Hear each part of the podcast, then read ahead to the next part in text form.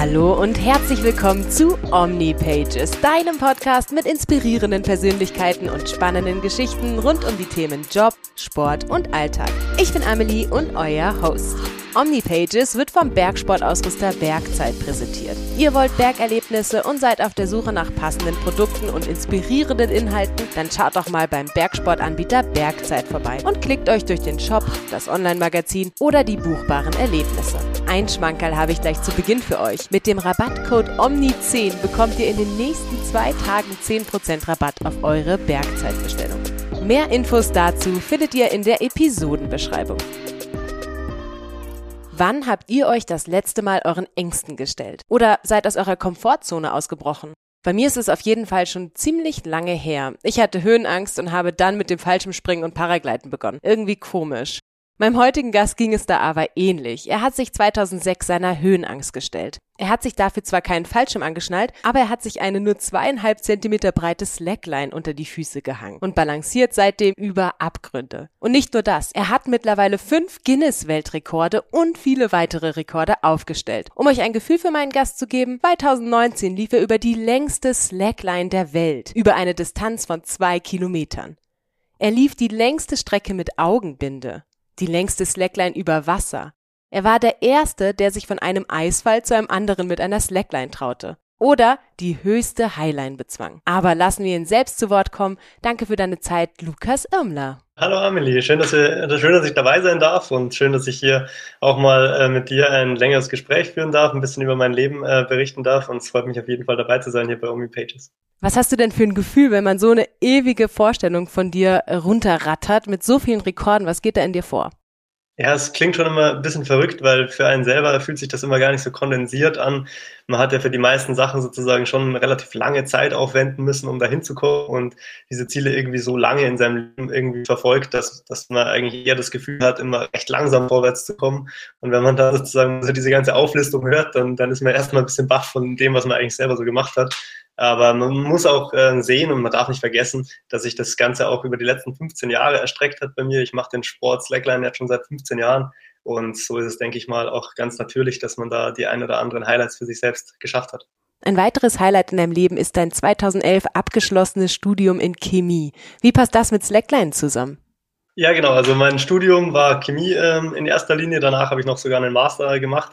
Aber ich habe schon während meinem Chemiestudium, äh, im Bachelorstudium sozusagen mit dem Slackline angefangen und war dann eigentlich jedes Wochenende irgendwie auf Events unterwegs oder auf Contests und ähm, habe da eigentlich schon gemerkt, dass meine wahre Leidenschaft ähm, tatsächlich mehr für den Sport brennt als äh, für die Chemie. Und ähm, es war für mich dann eigentlich immer so, so ein Spagat zwischen diesen beiden äh, Herausforderungen, weil das Chemiestudium natürlich auch zeitintensives und schon auch ja, herausforderndes Studium für mich war. Und so war es immer ein bisschen schwierig, sozusagen den schmalen Grad zwischen beiden Sachen zu balancieren und habe mich dann nach dem Chemiestudium schlussendlich dafür entschieden, äh, erstmal nur meinem Sport nachzugehen und das auch zu, zu einem Job zu machen und ähm, zu versuchen, damit sozusagen mein Geld zu verdienen. Und wie hat da dein Umfeld drauf reagiert? Naja, also ich denke, es ist wie immer, wenn jemand irgendwie ausbricht aus so dem, sag mal, vorgegebenen und auch irgendwie logischen Weg und irgendwie seiner Leidenschaft, seinem Herzen folgt, dann gibt es natürlich immer Leute, die einem erstmal sagen, hey Lukas, bist du sicher, dass du das machen willst? Das ist doch schon ein ganz schönes Risiko und so. Aber im Grunde genommen war meine Kernfamilie, meine Eltern ähm, und alle um mich herum eigentlich extrem davon überzeugt, dass ich das richtig mache und dass es auch überhaupt nicht schadet, nach dem Studium, äh, vor allem nach einem abgeschlossenen Bachelorstudium mal mindestens ein Jahr sich sozusagen eine Auszeit zu gönnen auch wenn ich persönlich das nicht als Auszeit gesehen habe, sondern wirklich tatsächlich als ähm, Fokuszeit für, für meine Hauptleidenschaft. Aber ich denke, es war dann schon so, dass ich ähm, eigentlich viel Support hatte, das zu machen und mich dann einfach schlussendlich auch getraut habe, das zu machen, weil ich mir erst dachte, ja, es wäre eh nur für ein Jahr und äh, das können wir ja mal ausprobieren. Aus dem Sabbatical wurde jetzt dein Lebensmittelpunkt. Und im Intro habe ich es ja schon angesprochen, du hast Angst gehabt, du hast Höhenangst davor gehabt. Ja, es war ganz äh, interessant und auch ein bisschen verrückt für mich, muss ich sagen, weil ich eigentlich nicht gedacht hätte, dass ich Höhenangst habe, ähm, bis ich das Slackline in großer Höhe ausprobiert habe. Ich war davor schon Kletterer und ich sage jetzt mal, ich hatte keine extreme Affinität zur Höhe oder so, aber ich hatte jetzt auch nicht das Gefühl, dass ich 30 Meter hoch in der Wand jetzt irgendwie Panik bekommen hätte, weil ich so hoch wäre. Aber als ich dann das erste Mal auf einer Slackline war, ähm, die mehr als einen Meter über den Boden gespannt war und es waren tatsächlich sogar nur fünf Meter über dem Boden, also wirklich keine große Höhe. Da hatte ich wirklich das allererste Mal das Erlebnis, wie es sein muss für jemanden, der eben auf einer Leiter steht und nicht mehr vor und nicht mehr zurückkommt, also einfach diese akute Höhenangst sozusagen spürt. Ich war da total in Panik. Ich, ich hatte eine Schockstarre eigentlich und konnte mich weder vor noch zurück bewegen, konnte mich nicht mehr daran erinnern, wie ich eigentlich jetzt auf der Slackline aufstehen soll. Also alle meine Fähigkeiten, die waren weg. Und ähm, es war wirklich ein krasses Gefühl. Und ähm, ich wollte eigentlich nur aus dieser Situation raus und ähm, fand das eben alles andere als angenehm. Und es hat eine ganze Zeit gedauert, bis ich mich sozusagen Schritt für Schritt dieser Situation immer wieder aussetzen konnte und dann auch langsam mal über diese Angst sozusagen hinauswachsen durfte. Ich hatte das auch beim Fallschirmspringen tatsächlich, dass meine ersten, ich glaube, zehn Sprünge ich Blackouts hatte. Ich konnte mich an nichts mehr erinnern. Hattest du so, so ein ähnliches Gefühl auch? So dieses, was habe ich eigentlich gerade gemacht?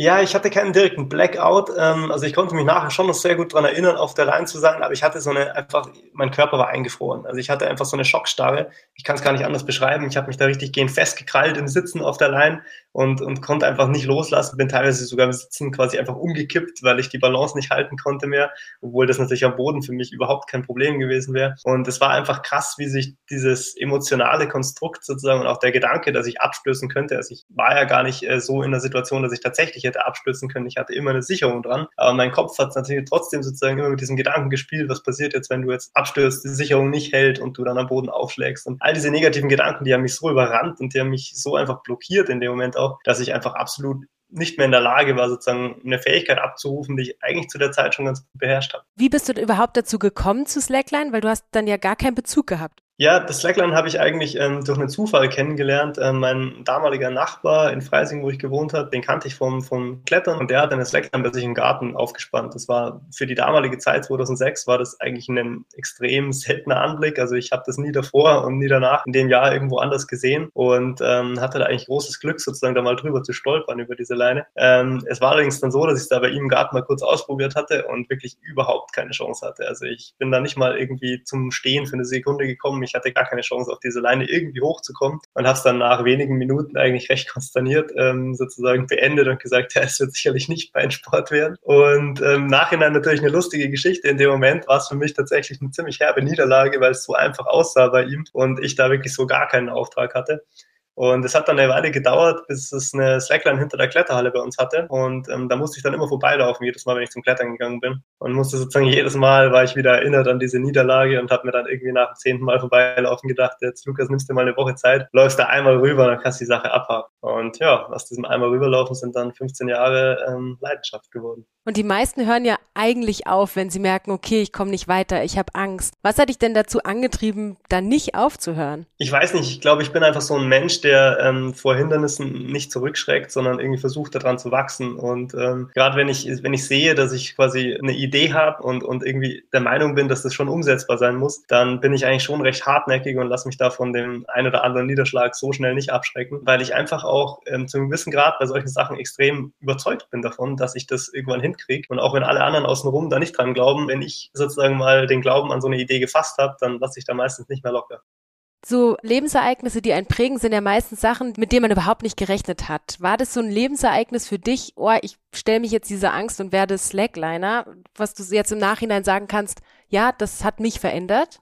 Absolut. Also die Slackline hat sicherlich mein ganzes Leben auf den Kopf gestellt und mir auch extrem viele Türen aufgestoßen und Erfahrungen ermöglicht, die ich ohne diese Slackline als Tool sozusagen nie hätte machen dürfen. Ich würde auch heutzutage sagen, dass mein Leben von nichts anderem so geprägt worden ist wie von dieser sozusagen ersten Begegnung eigentlich mit der Slackline, weil ähm, das eigentlich so wirklich das initiale Moment war, dass ich einfach endgültig den Sport und die Leidenschaft gefunden hatte, die ich eigentlich immer gesucht habe. Ich habe extrem viele Sportarten ausprobiert während meiner Jugend und dachte eigentlich beim Klettern schon so äh, endgültig angekommen zu sein, die Sportart gefunden zu haben, die ich wirklich mein Leben lang machen will. Und dann habe ich übers Klettern sozusagen das Slackline kennengelernt kennengelernt. Und das Wunderbare am Slacklinen ist für mich heute, dass es halt einfach so viele Möglichkeiten bietet, ähm, andere Sportarten noch mit zu integrieren. Also auf der Slackline selbst äh, habe ich jetzt noch nicht so viele andere Sportarten sozusagen mit draufgebracht. Ich jongliere ein bisschen auf der Line, mache ein bisschen Akrobatik und solche Sachen, aber vor allem der Zugang zu verschiedenen Lines erfordert halt auch andere Bergsport-Elemente oder wirkliche Sportarten. Und man kann extrem viele coole ähm, Sachen oder Aktivitäten einfach damit kombinieren, um schlussendlich irgendwo hinzukommen, wo man dann seine Slackline aufbauen will. Du hast die Corona-Zeit jetzt genutzt, um den Handstand auf der Slackline zu üben. Klappt das mittlerweile schon? Ja, der Handstand klappt langsam ganz gut, ähm, möchte ich sagen. Also es ist jetzt auch ähm, so gewesen, dass ich das letzte Jahr ähm, aufgrund der diversen Lockdowns und beschränkten Möglichkeiten viel Zeit hatte, um im heimischen Keller oder im Garten zu trainieren trainieren. Das hat auf jeden Fall geholfen und in der Hinsicht muss ich auch sagen, dass die Krise oder diese ähm, Corona-Pandemie für mich persönlich schon auch positive Auswirkungen hatte, weil ohne diese Beschränkungen und ohne diese ähm, sozusagen Verringerung meiner Möglichkeiten hätte ich sicherlich nie so viel Zeit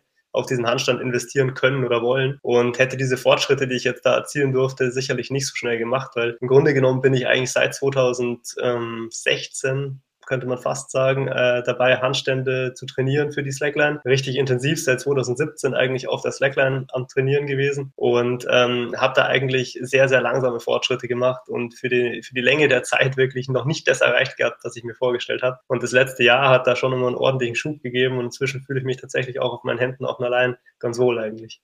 Ich glaube, das hat bei dir auch ziemlich viel auf den Kopf gestellt, weil wenn man so anschaut, wo du überall unterwegs warst und jetzt ein Jahr nicht die Möglichkeit hattest zu reisen, da fand ich ganz spannend, habe ich in der aktuellen Ausgabe von den Omnipages Magazin ein faszinierendes Bild von dir gesehen, wo man dich über die längste Highline Deutschlands, die 500 Meter lang ist, laufen sieht. Das war an deinem Hausberg, dem Wendelstein. Was ist denn da passiert? Ja, also das ist natürlich eine ganz verrückte Situation für mich gewesen, ähm, einfach ähm, wirklich gar nicht mehr wirklich aus Deutschland rauszukommen. Ähm, es ist für mich eigentlich in den letzten Jahren immer so normal gewesen, dass ich so zu einer Tage im Jahr unterwegs war und eigentlich auch jedes Jahr irgendwie mehrere Kontinente besuchen durfte und wirklich einfach am laufenden Band eigentlich von Projekt zu Projekt gereist bin. Und ähm, dann war das erstmal irgendwie ein ziemlicher Schock, muss ich sagen, letzten März, wo ich dann einfach so zu Hause eingesperrt war, erstmal richtig gehend, ähm, nicht mal in Deutschland großartig irgendwo hingekommen ist. Und ich habe mir dann natürlich aber relativ schnell auch irgendwie Gedanken gemacht, was man halt für Ziele vielleicht wieder aufgreifen könnte, die schon länger irgendwo so ein bisschen im Hinterkopf geschlummert haben, aber die aufgrund der Attraktivität von anderen Sachen vielleicht nie so in den Fokus gerückt sind. Und diese Leine am Wendelstein, die hatte ich tatsächlich schon vor vier Jahren mal versucht zu realisieren und bin damals an gewissen bürokratischen Hürden gescheitert. Ähm, also man muss da in Deutschland sehr viele Genehmigungen einholen, um so eine lange Leine realisieren zu können. Da sind zum einen die Grundstückseigentümer immer mit beteiligt. Das ist aber dann auch wirklich ein Flugsicherheitshindernis, so eine lange Highline aufzubauen. Das heißt, man muss beim Luftamt Südbayern dafür eine Genehmigung einholen, eventuelle Markierungen vornehmen und so weiter. Und ähm, nicht zuletzt muss man natürlich auch mit dem Naturschutz abstimmen, ob sowas dann sozusagen in dem Umfeld, wo man es machen möchte, auch naturverträglich irgendwie umsetzbar ist. So hat man da extrem viele Parteien, mit denen man auch sprechen muss, von denen man Genehmigungen einholen muss. Und schlussendlich muss nur einer davon Nein sagen und dein Projekt ist gescheitert. Und genau das ist vier Jahre, äh, vor vier Jahren eben passiert. Und da war im Prinzip ähm, die Forstverwaltung dagegen, das zu realisieren. Und inzwischen habe ich allerdings ganz gute Kontakte zu denen aufbauen dürfen, weil ich inzwischen auch ähm, für die ähm, Versicherungen der grünen Berufe ähm, Slackline-Workshops anbiete und ein bisschen in der Prävention tätig bin. Und so konnte ich das Ganze noch mal ein bisschen von der anderen Seite aufzäunen und sozusagen ein paar interne Kontakte aktivieren und habe dann schlussendlich dieses Mal ein positives, ähm, positive Resonanz bekommen auf meine Idee, am Wendestein sowas zu machen. Und dann haben wir das im September letzten Jahres nochmal aufgegriffen und tatsächlich die längste Highline Deutschlands dort an unserem Hausberg machen dürfen. Und ähm, was für uns was ganz Besonderes war, weil wir vor allem auch vor etlichen Jahren dort die erste Highline gemacht haben, die damals mit ähm, ja, 70 Meter Länge für uns schon richtig, richtig lang war. Und jetzt sozusagen eine 500 Meter Leine dort zu machen, von dem Spot aus, wo man auch auf die 70 Meter gucken kann, war das schon ganz cool, um so ein bisschen die Entwicklung zu sehen und auch so zu sehen, wir haben uns wirklich irgendwo hinentwickelt und nicht auf der Stelle getreten. Und du hast wieder einen neuen Rekord aufgestellt, so ganz nebenbei. Ja, das ist irgendwie immer manchmal ganz interessant. Mit dem Slacklinen ist es halt einfach so ein junger, neuer Sport, dass man halt eigentlich immer dann, wenn man seine eigene Grenze weit genug verschiebt, halt irgendwann doch schnell mal an die Grenze von dem Sport kommt. Und wenn man dann wirklich was sozusagen weltweit Neues schafft oder hier deutschlandweit Neues schafft, dann juckt natürlich sozusagen daraus immer auch so ein äh, resultiert daraus immer so ein Rekord irgendwo. Und zum einen juckt es einen natürlich schon, solche Rekorde auch aufzustellen, weil die natürlich dem Sport auch immer ein bisschen Sichtbarkeit geben, auch ein bisschen Resonanz erzeugen. Zum anderen ist es aber für mich oft einfach so, dass diese Rekorde wirklich eher Beiprodukt sind von meiner ständigen Suche, irgendwie was Neues zu machen. Und ähm, ab und an schaffe ich es dann halt auch tatsächlich was zu realisieren, was vorher noch keiner gemacht hat. Ich will kurz auf diese Naturverträglichkeit zurückkommen. Das finde ich ganz spannend. Wie hängt man denn so eine Line auf? Muss man in den Berg reinbohren oder wird da ein Gerüst aufgestellt? Genau, also die Verankerung von so Slacklines äh, ist natürlich ganz unterschiedlich, je nachdem, wo man ist. Äh, man kann im Gebirge dafür Bohrhaken setzen, also wie beim Klettersport auch, wo dann irgendwie permanente Expansionshaken in den Felsen äh, reingesetzt werden. Das versuchen wir allerdings tatsächlich bei den meisten Lines zu vermeiden. Also wir machen das eigentlich nur bei Slacklines, die wirklich häufiger frequentiert sind, die auch vom Ort her quasi unbedenklich sind und wo immer wieder Leute hingehen werden zum Slackline. Und wann immer wir jetzt im Gebirge unterwegs sind, wo die Lines vielleicht nie oder vielleicht nur wenige Male im, in den nächsten Jahrzehnten wiederholt werden, äh, versuchen wir eigentlich immer irgendwie sozusagen so ein bisschen nach dem Leave No Trace Motto vorzugehen, also keine Spuren hin zu hinterlassen, die permanent sind. Das heißt, wir versuchen eigentlich hauptsächlich Felsen, Felsstrukturen irgendwie zu umschlingen ähm, oder mit mobilen Sicherungsgeräten zu arbeiten, ähm, um sozusagen eine Absicherung zu schaffen. Das ist natürlich auch für die Verankerung von so einer Slackline ein bisschen herausfordernder, als jetzt einfach einen Bohrhack reinzusetzen. Das wäre schon safer und irgendwie ein bisschen einfacher manchmal. Aber ich finde es auch persönlich recht spannend, da sozusagen ein bisschen darauf zu achten, dass man einfach so wenig wie möglich verändert an dem Ort, wo man ist. Und ähm, ja, gerade auch jetzt in den letzten Monaten muss ich sagen, ich bin jetzt umgezogen ähm, und wohne jetzt in der Nähe vom Schliersee und äh, Spitzingsee-Gebieten, wo halt extrem viel Frequentierung da ist. Und es ist schon ähm, so, dass man einfach auch schauen muss, dass der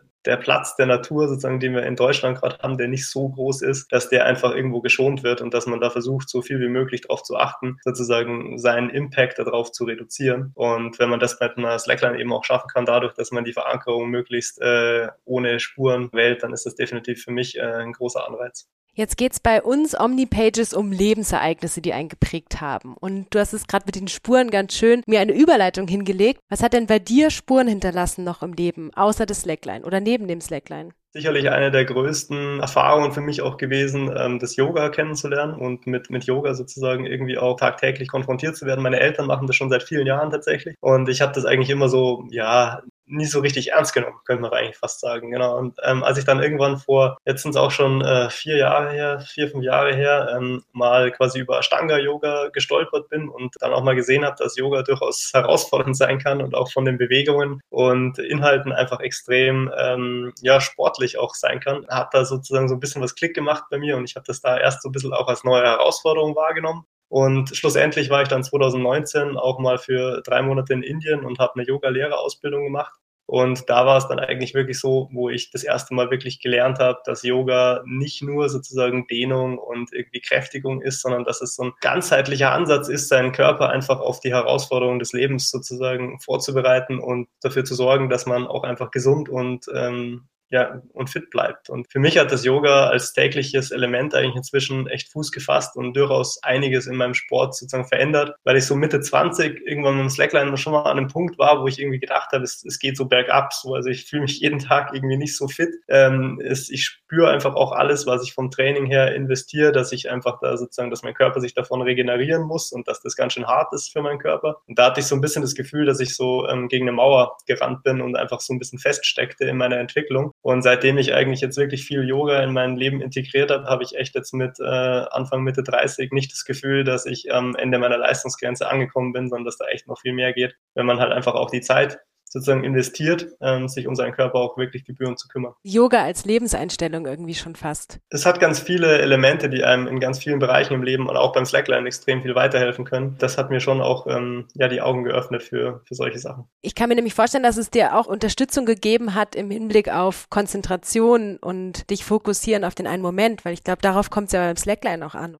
Absolut. Also der, die Konzentration und der Fokus, den man auch beim Yoga natürlich durch das, dass man eine Stunde lang irgendwie sich mit sich selbst beschäftigt, irgendwie auch trainiert, ähm, haben definitiv geholfen. Was für mich auch ein ganz, ganz großer Schlüssel war, ist Atmung. Also das ist einfach sozusagen die Schnittstelle zwischen Geist und Körper eigentlich. Das ist so das ähm, Element, was eigentlich hauptsächlich unterbewusst abläuft, das wir aber halt auch bewusst steuern können. Und das ist so ein bisschen für mich die Schnittstelle zwischen dem Bewussten und dem Unterbewussten geworden, so dass ich eigentlich in, in vielen Situationen auf der Slackline, wenn ich in Stress gerate, wenn ich irgendwie in emotionale ähm, sozusagen Negativspiralen komme, dass ich dann einfach feststelle, dass meistens auch sozusagen meine Atmung ähm, verkrampft, irgendwie kurzatmig wird und wenn ich dann schaffe, sozusagen meine Atmung wieder zu beruhigen, also ganz tiefe und äh, entspannte Atemzüge zu nehmen, dass das dann auch recht schnell wieder auch einen positiven Effekt auf meine Psyche und natürlich auch die Entspanntheit von meinem Körper hat. Das ist eigentlich sowas, was wir im Alltag auch immer machen können, wenn wir sozusagen mal an einem Punkt sind, wo wir irgendwie total gestresst sind und das Gefühl haben, dass uns alles über den Kopf wächst, so, dann äh, ist es meistens äh, echt der beste Weg, sich einfach mal ganz kurz eine Minute hinzusetzen oder auch nur 30 Sekunden hinzusetzen oder hinzustellen, besser fast noch, und einfach mal wirklich ganz tiefe und bewusste Atemzüge zu nehmen und einfach mal wirklich wieder zu spüren, wie Sauerstoff in unseren Körper reinströmt und uns einfach auch wieder vitalisiert. Und wenn wir das mal ein paar Atemzüge gemacht haben, dann ist meistens danach die Welt schon wieder deutlich langsamer und entspannter. und wir können auch diese Herausforderungen, die uns vielleicht über den Kopf wächst, wieder, wieder anders begegnen. In unserer immer schneller werdenden Welt habe ich oft das Gefühl, dass wir das Atmen verlernt haben fast.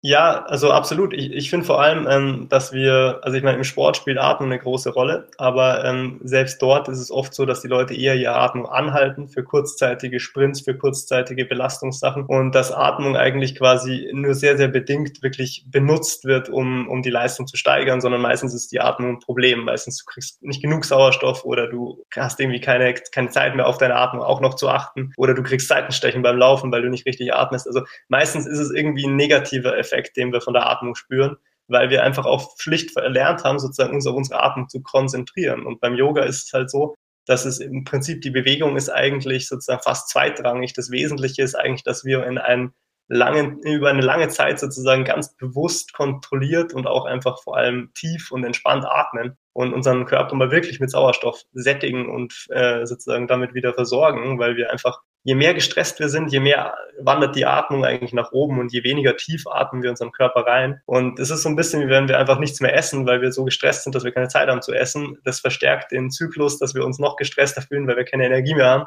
Und dasselbe gilt ein bisschen für die Atmung. Also je weniger wir sozusagen diesen Sauerstoff aktiv nutzen, desto weniger sozusagen haben wir auch zur Verfügung, um mental oder physisch zu arbeiten. Bist du mal an deine mentalen Grenzen gestoßen in deiner Slackline-Karriere oder gab es eine Situation, die dich im Nachhinein weitergebracht hat oder die Grenzen verschoben hat? Es gibt einige Situationen, ähm, wo ich tatsächlich schon so an meine mentalen Grenzen gekommen bin. Eine, wo mental und physisch sehr nah beieinander lagen, ähm, ist definitiv mein Lauf durch den Vulkan äh, Misti auf äh, 5700 Meter in Peru, wo wir eine, äh, die höchste Highline der Welt eigentlich versucht haben. Und ich hatte 2013 ähm, schon mal die höchste Highline der Welt gemacht auf 5200 Metern. Und das war eine recht kurze Leine. Und deswegen hatte ich mir eigentlich vorgenommen, dass ich ganz gerne sozusagen nicht nur eine kurze Leine auf großer Höhe machen wollen würde, sondern einfach auch mal wirklich eine, sagen wir mal, ernstzunehmende Slackline, also eine lange Slackline, die mich auch normalerweise schon herausfordern würde in einer ganz großen Höhe sozusagen zu bewältigen. Dann kam noch dazu, dass ich diesen Vulkan entdeckt hatte, der äh, sozusagen immer noch auch aktiv war. Also da kommen zumindest Schwefeldämpfe raus und man hat so ein bisschen das Gefühl, dass das wirklich auch irgendwie so ein Tor zur Unterwelt ist. Und ähm, dieser Vulkankrater bot halt einfach die Möglichkeit, auf 5700 Meter Höhe eine 400 Meter lange Slackline aufzuspannen. Und das war für mich halt irgendwie voll der Traum, sozusagen so mehrere Herausforderungen eigentlich in einem zu kombinieren. Und ich habe dann aber halt auch merken müssen, dass das tatsächlich ein bisschen viel vorgenommen war und dass ich eigentlich beim Einstieg in die Highline, also nach dem Aufstieg auf diesen Berg und dem Aufbauen eigentlich schon so erschöpft und so ähm, von der Höhe auch gezeichnet war, dass ich mich erstmal übergeben musste, was sicherlich auch zu einem gewissen Grad an den Schwefeldämpfen lag, aber es war einfach so die ungünstigste Ausgangsposition eigentlich, die man haben kann, um irgendwie eine lange und herausfordernde Slackline zu machen. Und als ich dann da drauf gestartet bin, habe ich halt wirklich auch nach wenigen Metern schon meine Schultern angefangen zu spüren. Man musste ja die Arme hochhalten und das ist für den, den Schultermuskulaturapparat schon ein bisschen anstrengend, aber normalerweise spüre ich das halt nach ein paar hundert Metern und dort war es halt wirklich nach wenigen Schritten, dass einfach der Sauerstoff auch so weit gefehlt hat, dass meine Muskeln irgendwie schon angefangen haben zu krampfen und mein Kopf war einfach alles andere als klar. Also ich war total ähm, schwindelig eigentlich und wirklich auch von der mentalen Komponente habe ich eigentlich die ganze Zeit nur an den Abstieg gedacht und gar nicht an die Slackline vor mir. Das heißt, ich war eigentlich irgendwie nicht in der Situation, um sie zu genießen, sondern ich war irgendwie in der Situation ständig schon beschäftigt damit, wie komme ich hier wieder raus. Und ähm, das war definitiv so ein Moment, wo ich eigentlich komplett überfordert war mit vielem und wo ich dann aber auch irgendwie auf der Slackline ähm, mich nach wenigen Metern dann einfach gefragt habe, so hey, entweder du gehst jetzt sofort wieder zurück und das war's, oder du reißt dich jetzt zusammen, konzentrierst dich halt auf deine Atmung, konzentrierst dich auf deinen nächsten Schritt und schaust einfach mal, wie weit die Reise geht. Und da habe ich es dann wirklich schon ganz gut geschafft, einfach mich irgendwann auf diese Sache einzulassen und zu sagen, gut, jetzt ist nur die Slackline vor mir wichtig und alles andere erledigen wir später.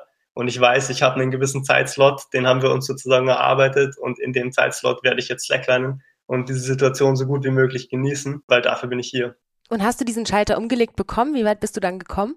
Ich habe den Schalter umgelegt bekommen, aber es ging dann tatsächlich auch nur bis zur Mitte gut. Dann kam nämlich eine neue Herausforderung dazu, die ich nicht antizipiert hatte oder von der ich tatsächlich gar nichts wusste, weil wir die, die Leine in einem Team aufgebaut hatten und es war nicht die Möglichkeit da, dass ich sozusagen alles beaufsichtige beziehungsweise irgendwie bei jedem Schritt dabei bin, weil selbst um diesen Vulkan einmal rumzulaufen auf der Höhe dauert halt irgendwie fast eine Stunde und so kann man halt nicht einfach mal irgendwie geschwind nochmal zur anderen Seite gehen, um was nachzuschauen und so hatte ich eben mich auf das Team und auf die anderen Leute der Ballon Slackline voll verlassen müssen. Und was mir nicht aufgefallen ist, ist, dass beim Aufbau sozusagen ähm, ein bisschen was schiefgelaufen ist. Und zwar hat sich die Slackline ganz oft um sich selbst gedreht. Und auf der zweiten Hälfte der Leine war dann sozusagen die Slackline, auf der ich laufe und das Sicherungsseil, was da drunter hängt, so ein bisschen hoffnungslos miteinander verwickelt. Das war dann eigentlich weniger ein flaches Band, sondern mehr so ein zusammengedrilltes Seil fast schon. Und äh, darauf zu laufen ist ähm, aus vielerlei Gründen extrem unangenehm. Zum einen kann man die ganze Zeit abrutschen, weil sich das unter den Füßen natürlich auch bewegt und irgendwie ähm, eben nicht mehr flach, sondern rund ist. Zum anderen ist es auch so, dass jede Bewegung, die man da reinbringt,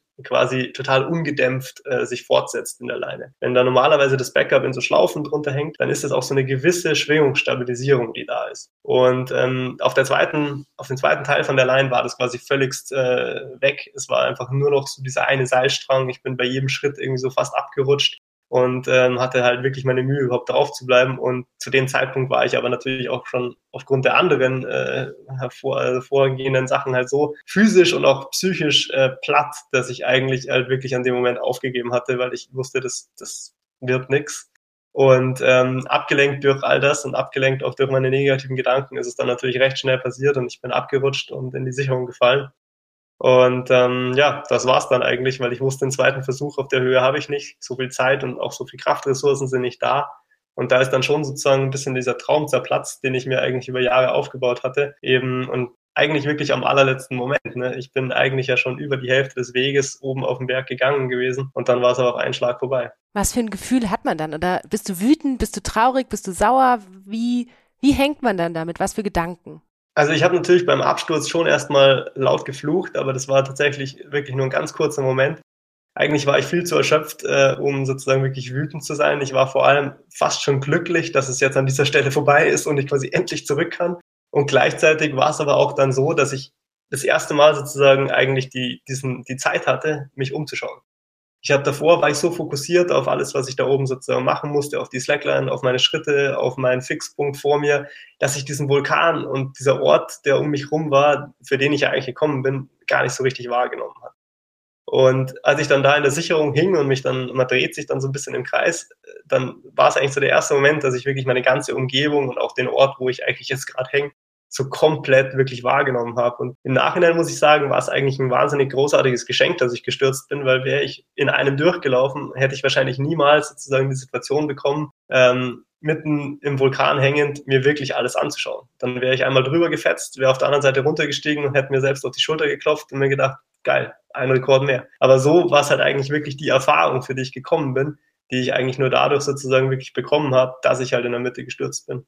Ist es vielleicht auch ein bisschen der Fluch unserer Zeit, weil wir leben ja unter diesem Motto höher, schneller, weiter und man hakt so eins nach dem anderen ab und du hast es ja gerade schön gesagt, dieses wäre ich nicht abgestürzt, hätte ich das alles gar nicht wahrnehmen können, sondern hätte es einfach abgehakt. Ja, also ich finde schon, dass man, also ich merke es an mir selbst ganz oft, dass ich äh, viel, vielfach zu sehr auf das Ziel selbst fokussiert bin und den Weg dahin sozusagen ähm, als notwendiges Übel wahrnehme.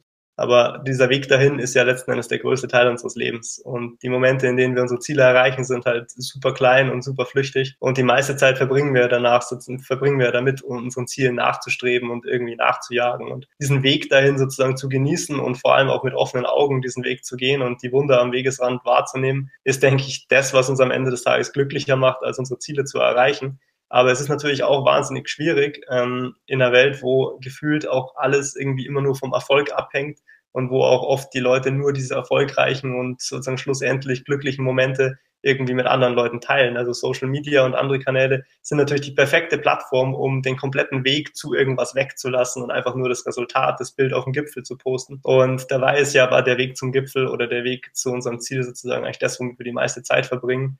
Und ähm, wenn wir den nicht glücklich gehen, wie sollen wir dann sozusagen zu einem glücklichen Leben kommen? Also ich denke, dass es wirklich wichtig ist, sich mehr Gedanken über den Weg zu machen als über das Ziel. War dieser Schlüsselmoment für dich auf dem Vulkan was, wo du dann bei anderen Projekten gemerkt hast, hey, kurz stehen bleiben und mal nach rechts und links schauen oder kann man das nicht machen? Das kann man oft erst dann machen, wenn man es einmal geschafft hat. Also bei Slacklines ist es oft so, dass man einmal rüberläuft und schon so ein bisschen im, im, im Send-Mode ist, so im Tunnel ist und man will es jetzt schaffen, weil das ist ja das Ziel, wofür ich gekommen bin. Und wenn man es dann glücklicherweise recht schnell schafft, dann ist natürlich der, immer noch der Rückweg da. Also sozusagen, man muss meistens wieder zu dem Ort zurücklaufen, wo man hergekommen ist. Und auf dem Rückweg hat man dann meistens schon genügend Zeit, sich wirklich mal umzublicken und auch mal irgendwie einen Blick zur Seite zu riskieren. Also man stellt sich dann seitlich auf die Slackline, schaut doch mal runter Und ich sag, inzwischen ist es für mich tatsächlich auch so geworden, dass ich bei ganz vielen Slacklines es mir gar nicht mehr so wichtig ist, ähm, jetzt da unbedingt in einem Go auf die andere Seite zu laufen, sondern dass es mir eigentlich viel wichtiger geworden ist, die Umgebung, ist die Szenerie, wo ich unterwegs bin, einfach gebührend zu genießen und auch die Slackline sozusagen so in ihrer ähm, ganzen äh, Pracht eigentlich zu, zu benutzen, auch um dort draußen ein paar Tricks zu machen, um da draußen ein bisschen durch die Luft zu schweben und zu fliegen. Und dass sozusagen so dieses Erlebnis da draußen im luftleeren Raum eigentlich viel wichtiger geworden ist, als schlussendlich sozusagen dieser eine Lauf drüber in Perfektion. Wie findest du deine Orte oder wie suchst du dir die, die Inspiration raus, die kreativen Ideen, die neuen Sachen, Handstand, Rollen, was weiß ich? Also was die Orte angeht, ist ganz oft so ein bisschen dieser, diese Suche nach der Postkarte, wo einfach für mich persönlich sozusagen nur noch diese Leine fehlt.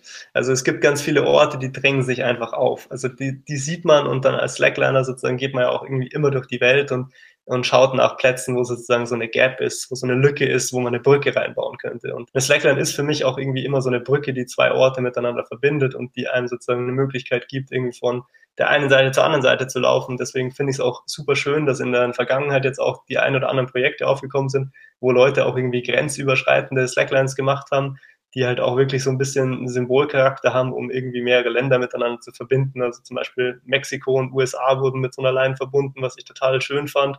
Und da gibt's echt coole Ideen, wie man als diese Slackline einfach als Brücke und Kommunikator benutzen kann. Und das finde ich eigentlich richtig schön, weil für mich persönlich auch genau die Erfahrung in die Richtung geht, dass die Slackline-Szene oder die Slackline-Community, die ich kennenlernen durfte, eigentlich auch so weltweit und international ist, dass ich eigentlich über meine Reisen mit der Slackline und über die Leute, die ich dann vor Ort dort kennenlernen durfte, eigentlich extrem viel über verschiedene Kulturen gelernt habe und dieses Slackline eigentlich die Brücke zur Welt für mich geworden ist, um einfach auch ähm, Erfahrungen zu machen, die man oft über touristische Reisen gar nicht machen kann weil man dort halt doch auch immer so ein bisschen in der Bubble lebt und ähm, abgeschieden ist von der eigentlich einheimischen Bevölkerung. Und für mich war es halt mit dem Slackline eigentlich immer so, dass ich mit lokalen Slacklinern unterwegs war und dementsprechend eigentlich deren Alltag, deren Zuhause, deren Umgebung kennengelernt habe. Und das ist mir eigentlich erst ein gutes Stück später klar geworden, was für ein großartiges äh, Glück das eigentlich ist, sozusagen so einen Einblick auch in andere Kulturen und andere Leben zu bekommen. Jetzt hast du mir zwei schöne Erlebnisse oder Lebensereignisse geschildert. Einmal dieses überhaupt zur Slackline kommen und da seine Grenzen neu austesten können. Und dann dieses Schlüsselmoment auf dem Vulkan und zu merken, stopp, nach rechts und links schauen und was macht man eigentlich? Was ist denn so das letzte, dritte Ereignis in deinem Leben, wo du sagst, vielleicht fernab von Slackline, das dich geprägt hat? Also sicherlich äh, ganz prägend für mich war meine Familiensituation oder das, woher ich eigentlich komme. Also mein Bruder ist von Geburt auf behindert zur Welt gekommen und ähm, hat eigentlich ähm, ja erstmal so ein bisschen die Diagnose bekommen, der wird nie laufen können. Und meine, meine Eltern waren aber so sehr dahinterher, ähm, dass er quasi mehr Beweglichkeit in den Sehnen aufbaut, dass er einfach ganz oft zur Physiotherapie und alles gegangen ist als ganz kleines Kind, was wirklich auch richtig hart war, weil er halt dann einfach Schienen tragen musste, um seine Sehnen zu verlängern und alle Sachen machen musste, die wirklich alles anders angenehm sind. Und die kriegst du als Bruder natürlich auch mit und in dem Alter denkst du dir halt einfach, du willst irgendwie deinen Bruder schützen und du merkst ja nur, dass alle außenrum ihm eigentlich eher Schmerzen zufügen, als ihm irgendwie gut tun. Und ähm, für mich war das dann ein krasses Erlebnis, einfach auch zu erfahren, dass man so eine Hartnäckigkeit, auch wie meine Eltern dann an den Tag gelegt haben, haben muss, um sozusagen Sachen zu erreichen, wo andere sagen, das geht nicht. Also mein Bruder kann inzwischen laufen, mein Bruder kann Fahrrad fahren, mein Bruder kann schwimmen und ähm, diese sportlichen Betätigungen sind für ihn einfach auch voll elementar, weil er einfach Sprache nicht so als Tool hat, nicht so als äh, Mittel hat zur Kommunikation. Und für ihn ist es halt inzwischen genauso wichtig wie für mich, glaube ich, dass man sich einfach bewegt und sich einfach durch körperliche Tätigkeiten auch ausdrücken kann. Und hätten meine Eltern sozusagen in seiner frühen Kindheit nicht all diese hartnäckigen Dinge äh, gemacht, ähm, dann wäre er nie zu diesem Punkt gekommen, sondern wäre im Rollstuhl geblieben. Und das war für mich schon auch ein, ja, im Nachhinein so ein Schlüsselmoment, wo ich halt sage, es ist wahnsinnig krass, wie hart man manchmal sein muss, um sozusagen dann auch wirklich was zu erreichen, was von allen anderen für nicht möglich gehalten wird. Bist du mit deinem Bruder schon mal auf einer Slackline gegangen? Ähm, das bin ich tatsächlich noch nicht. Ähm, es ist ein bisschen schwierig für ihn sozusagen aufgrund seiner, seiner bisschen steifen Körperhaltung sozusagen auf so einer Slackline klarzukommen. Wir haben ihn schon im Garten natürlich das eine oder andere Mal auf eine Slackline versucht zu stellen. Das war meistens eher so mit einem Fuß am Boden, mit einer Fuß am Slackline, aber es hat ihm auf jeden Fall immer so ein, so ein Lächeln oder ein Lachen ent, äh, entrückt und es war schon immer spannend zu sehen, wie er irgendwie festgestellt hat, dass das irgendwie so wackelig und eine komische Situation ist. Ähm, und er fand es auf jeden Fall schon immer recht amüsant, das hat man schon gemerkt. Aber ich glaube, für ihn sind eher andere Sportarten tatsächlich das, wo er sich entfalten kann. Und ähm, deswegen äh, mal gucken. Man versteht es als Kind, glaube ich, gar nicht, was aus Liebe geschieht, gell? Dass wenn Eltern sagen, okay, wir müssen jetzt hier hartnäckig bleiben oder als Bruder denkt man sich, wie, wie kann man so böse sein, um denen das aufzwingen? Das finde ich eigentlich auch ganz spannend, dass man da die Perspektive nicht für hat. Ja, genau. Also man hat halt einfach diese langfristige Perspektive nicht. Also man, man sieht halt immer nur den Moment und sieht halt den Moment, in dem es halt äh, seinem Bruder, den man halt irgendwie liebt, nicht gut geht. Und ähm, man kann halt deswegen nicht so ganz verstehen, warum man sozusagen so eine Situation herbeiführt. Aber wenn man diese langfristige Perspektive dann mal wirklich auch verstanden hat, dann kann man das Ganze natürlich aus einem ganz anderen Licht betrachten. Und im Nachhinein finde ich es eben wahnsinnig bewundernd, dass meine Eltern in der Lage waren, sozusagen auch diese emotionale Komponente in dem Moment irgendwo so auszublenden, weil ich meine, für die Eltern ist es genauso hart, äh, sein Kind sozusagen so ein bisschen zu quälen, so sozusagen. Und ähm, dass, dass die das gemacht haben und dass sie das auch so lange durchgehalten haben, das finde ich wahnsinnig beeindruckend. Und diese ganzen Lebenserfahrungen, die du gerade mit mir geteilt hast, die ich super inspirierend finde, die packst du auch in dein, du bist auch ein Keynote-Speaker, habe ich gelesen, also in Vorträge. Genau, ich habe inzwischen eigentlich das große Glück, dass ich meine Erfahrungen und Abenteuer auch so auf den Bühnen der Welt irgendwie mit Publikum teilen darf. Und es macht mir zum einen extrem viel Spaß, weil man einfach dadurch auch sich selber Zeit nimmt, ähm, seine vergangenen Erfahrungen irgendwie mal wirklich auch sozusagen wieder sich anzuschauen, sich auch zu durchleben. Also jedes Mal, wenn ich auf einer Bühne von irgendeiner Reise, von irgendeinem Projekt erzähle, dann habe ich jetzt für mich selbst auch die Möglichkeit, diese wunderbaren Momente nochmal zu erleben und auch mit anderen Menschen zu teilen. Und das finde ich eigentlich total schön an dem Ganzen, weil man sich eben sonst, wie du vorher auch schon gesagt hast, in dieser schnellen und schnelllebigen Zeit oft gar nicht so mit der Vergangenheit beschäftigt, sondern immer nur mit dem nächsten Projekt schon wieder sozusagen im Kopf beschäftigt ist. Und dem Ganzen nochmal Gebühren Zeit zu geben, sich mit der Vergangenheit zu beschäftigen, ist schon auch ein, ein, Privileg eigentlich in der Welt, in der wir leben. Und für mich ist es halt einfach auch cool zu sehen, wie man halt ähm, Dinge, die ich im Slackline-Sport gelernt habe, sozusagen auch auf andere Lebensbereiche übertragen kann. Und wenn andere Leute sich dadurch irgendwie so ein bisschen angestachelt fühlen, eben auch ihre Komfortzone mal ein bisschen zu verlassen, weil meistens liegen ja die Träume oder die Ideen, die man hat, irgendwo so ein bisschen außerhalb von dem, wo man sich wohlfühlt. Und nur dann, wenn man sozusagen den Schritt über diese Angst mal wagt, wenn man sich mal raustraut aus diesem Wohlfühlbereich, dann hat man eigentlich die Möglichkeit, auch Sachen zu erreichen, die man halt selber eigentlich äh, für unmöglich hält vielleicht, aber die man vor allem eigentlich auch schon so ein bisschen will. Der Anfang ist wahrscheinlich das Schwierigste. Ja, der erste Schritt der Überwindung ist meistens sozusagen die Krux, aber ich habe beim Slackline dann schon auch gelernt, dass ähm, es ist nicht immer nur der erste Schritt. Das ist, das sagt man heutzutage sage immer ganz oft. Und wenn man zum Beispiel um Bungee-Springen oder sowas geht, da ist es ein Schritt der Überwindung. Alles andere passiert von selbst. Aber im Leben ist es meistens so, dass wir uns äh, sozusagen für den ersten Schritt überwinden müssen, aber dann auch für jeden danach. Und beim Slackline ist es halt auch so, es ist eine Reise von einer Seite auf die andere und jeder Schritt dabei ist gleich wichtig. Der erste mag vielleicht mental erstmal der schwierigste sein, aber dann geht es halt auch viel um Fokus und Konzentration und darum dran zu bleiben. Und so gibt es halt, glaube ich, für jedes Projekt, für, jede, für jeden Traum sozusagen verschiedene Stadien, die man halt irgendwie durchlebt. Und nachdem man es mal geschafft hat, das Ganze auf den Weg zu bringen, ist halt für viele Menschen heutzutage, glaube ich, auch die große Herausforderung, halt langfristig dran zu bleiben und einfach auch so ein bisschen neben, neben der Motivation und dem Ganzen auch Geduld mitzubringen, weil es gibt halt Sachen, die dauern einfach und es gibt Sachen, die kann man nicht beschleunigen und da muss man einfach über gewisse Zeit, oft auch Jahre irgendwie motiviert bleiben und dranbleiben, damit man die umsetzen kann. Und das ist, glaube ich, heutzutage mit den vielen Ablenkungen und leichten Spaßmöglichkeiten, äh, die man so hat, schon schwieriger geworden, sozusagen wirklich an einer Sache lang dran zu bleiben. Aber du hast es motivierend den Anstoß gegeben. Vielen, vielen lieben Dank für das mega inspirierende Gespräch. Mir sehr gut gefallen. Wir sind aber noch nicht am Ende. Jetzt kommt nämlich mein Lieblingspart. Am Schluss bringt jeder Gast mir drei Geschichten mit aus seinem Alltag. Und davon ist eines eine Lüge, die ich rausfinden muss. Ich gebe zu, ich habe bisher, ich glaube, ein einziges Mal die Lüge entlarven können. Bin gespannt, ob ich es bei dir schaffe. Die erste Geschichte ist vor ähm, gar nicht so langer Zeit, bin ich mit einem Kumpel von mir auf Skitour gewesen und wir haben uns dann ähm, ganz spontan dazu entschlossen, dass wir aus dieser eigentlich recht entspannten Skitour noch ein paar Berge dranhängen und 3000 Höhenmeter an dem Tag machen. Wir haben das dann auch geschafft, sind aber ziemlich spät sozusagen zum Ende gekommen und ähm, im Dunkeln wieder zu den Autos zurückgekommen. Geschichte Nummer zwei. Ich habe ähm, 2018 war ich in den USA und wollte einen Handstand auf einer Highline schaffen. Als ähm, eigentlich für mich erstes Mal. Und wir sind dann zum Lovers Leap, ähm, also einem Spot, äh, der tatsächlich bekannt ist dafür, dass da Leute runterspringen, um sich ums Leben zu bringen. also eine tragische Berühmtheit eigentlich äh, hat. Und dort ähm, habe ich dann den Handstand äh, auf der Slackline versucht, viele Male, jetzt nicht geklappt. Ähm, schlussendlich habe ich es dann geschafft und konnte den auf dieser Highline sogar eine Minute lang halten, was natürlich für mich absoluter Traum war. Der Handstand, über den wir vorhin noch geredet haben, genau. den du gerade erst perfektionierst. Okay, die dritte Geschichte? die dritte Geschichte, und zwar ähm, gibt es im Yoga eine Zahl, die extrem ähm, ja, sag mal, mythisch aufgeladen ist, nämlich ähm, 108 ist so eine Zahl. Und äh, mein Plan war es ganz lange Zeit, ähm, 108 Sonnengrüße zu machen, und zwar am Stück. Und ähm, mein absoluter Traum sozusagen war es, 108 Sonnengrüße mit einem Handstand noch drin zu machen. In, dem, in jedem Sonnengruß sozusagen noch einen Handstand mit einzubauen. Und jetzt habe ich diese 108 Sonnengrüße vor drei, vier Monaten am Stück an einem Tag gemacht und jeweils noch einen Handstand eingebaut. Okay, Sonnengruß, Absetzen, Handstand und wieder Sonnengruß. 108. Wie lange braucht man da? Hm, 30 Sekunden wo? Nee, okay. Ich muss jetzt mal kurz logisch vorgehen. Also ich glaube, die Skitour-Geschichte, die traue ich dir zu.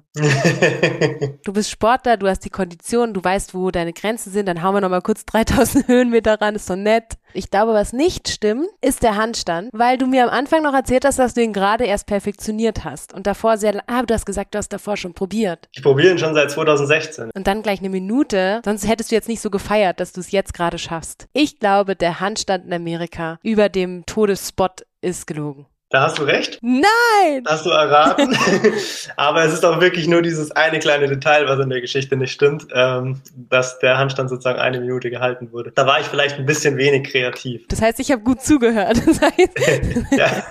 ja, genau. Ich habe den Handstand, ich habe den Handstand dort geschafft, aber tatsächlich nur zwei Sekunden, also weit weg von einer Minute. Also er gilt, aber es war nicht das, was ich machen wollte. Das Ziel war damals tatsächlich sogar auch nur fünf Sekunden, aber äh, selbst das habe ich damals noch nicht geschafft, auf der Highline zumindestens. Und ähm, das deswegen hast du recht. Gibt es da noch einen Rekord, der noch offen ist und zu knacken ist mit dem Handstand? Ja, da gibt es noch einiges. Also man, man, muss ein bisschen schauen, ähm, Handstände auf so Slack Wires, also so lockeren äh, Drahtseilen. Da gibt es natürlich so Zirkusartisten, die können das äh, darauf mehrere Minuten, die können das auch mit einem Hand, einem Arm und so. Das ist, sage ich mal, schon ein bisschen ähm, ja im Zirkus einfach deutlich krasser als auf einer Slackline. Wobei bei einer richtigen Slackline es halt noch dazu kommt, dass die Leine nicht quasi statisch ist, weil ein Drahtseil, das hat keine Dehnung, das bewegt sich nach unten hin nicht. Und bei einer Slackline kommt halt die Komponente dazu, dass die sich in drei Dimensionen sozusagen bewegen kann. Die kann sich äh, nicht nur seitlich schwingen, bewegen, sondern eben auch hoch und runter und alles dazwischen. Und deswegen äh, ist es halt tatsächlich auf einer Slackline überhaupt von der Balance her ein bisschen anspruchsvoller als auf äh, sozusagen einem halbstatischen System. Und für Rekorde auf der Slackline gibt es tatsächlich noch nicht so viel, ähm, was einen Handstand angeht.